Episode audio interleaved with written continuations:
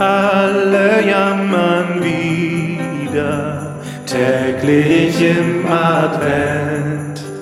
Geschichten oder Lieder gibt's von uns geschenkt. Öffne alle Tore, lass uns in dein Haus.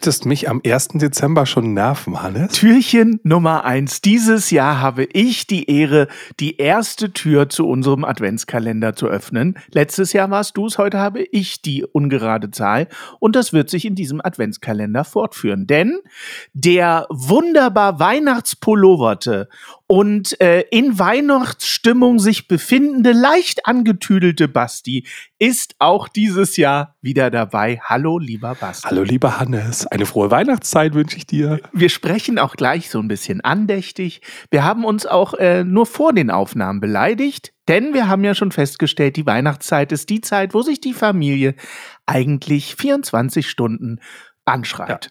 Äh, wir werden auch, kurzer Spoiler, in diesem kleinen Adventskalender jeden Tag ja ein Türchen, äh, ist auch ein Trinkspiel versteckt. Und zwar, ihr müsst innerhalb der Zeit der Folge immer ein Glas Punsch oder wahlweise Glühwein exen. Dann kommt ihr erfolgreich durch die Weihnachtszeit. Ganz genau. So wie wir. Wir haben jetzt auch schon beide Whisky-Cola drin. Wir haben mit diesem Adventskalender etwas Neues, denn äh, das wird sich auch im nächsten Jahr in unserem Podcast fortführen. Wir haben endlich die Gemeindevorstellung hinter uns und das freut keinen mehr als mich. Wir finden jetzt, dass es Zeit wird, den Tag, an, den, an dem ihr diesen Podcast und diesen Adventskalender hört, ein bisschen mehr in den Fokus zu rücken. So war die Idee und das beginnen wir mit dem Adventskalender und heute direkt äh, am 1. Dezember mit einem 100. Geburtstag. Ach, dass du daran gedacht hast, Hannes. Natürlich, ich habe an deinen 100. Geburtstag gedacht und an den 100. Geburtstag von Maurice de Bever. Äh, was für ein poetischer Name in unserem ersten Türchen. Man kennt ihn aber eher als Morris. Kennst du Morris? Ja, geiler Sänger. geiler Sänger.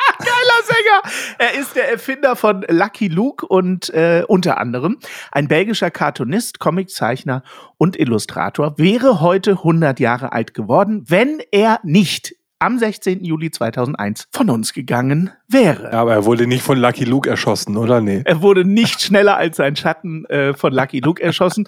Und in meinem ersten Türchen, ihr wisst, wir halten den Adventskalender immer kurz, habe ich euch und Basti etwas ganz Besonderes mitgebracht. Denn ihr wisst ja, äh, ich bin ja der Poesie nicht abgeneigt.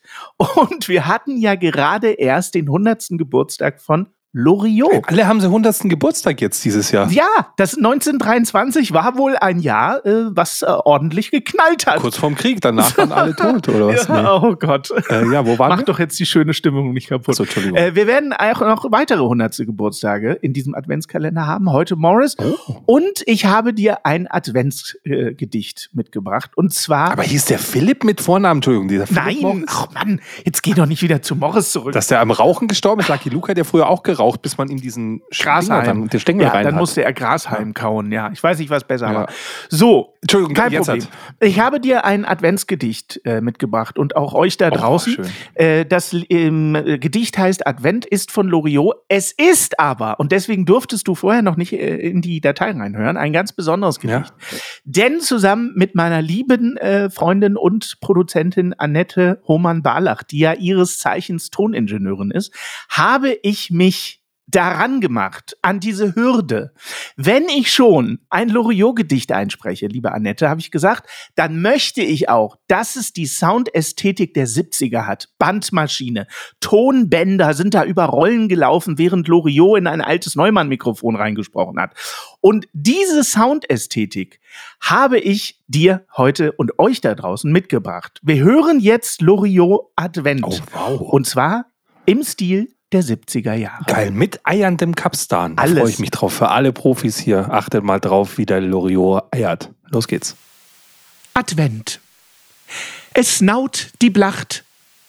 Verzeihung. Advent. Es blaut die Nacht, die Sternlein blinken, Schneeflöcklein leis herniedersinken.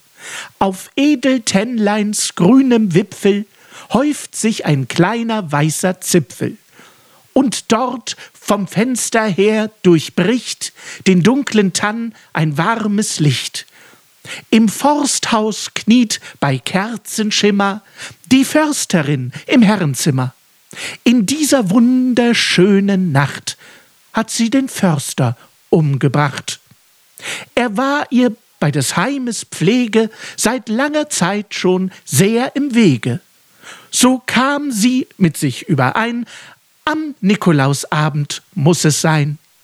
Und als das Rehlein ging zur Ruh, das Häslein tat die Augen zu, er legte sie direkt von vorn, den Gatten über Kimm und Korn. Vom Knall geweckt, rümpft nur der Hase zwei, drei, viermal die Schnuppernase und ruhet weiter süß im Dunkeln, derweil die Sternlein traulich funkeln.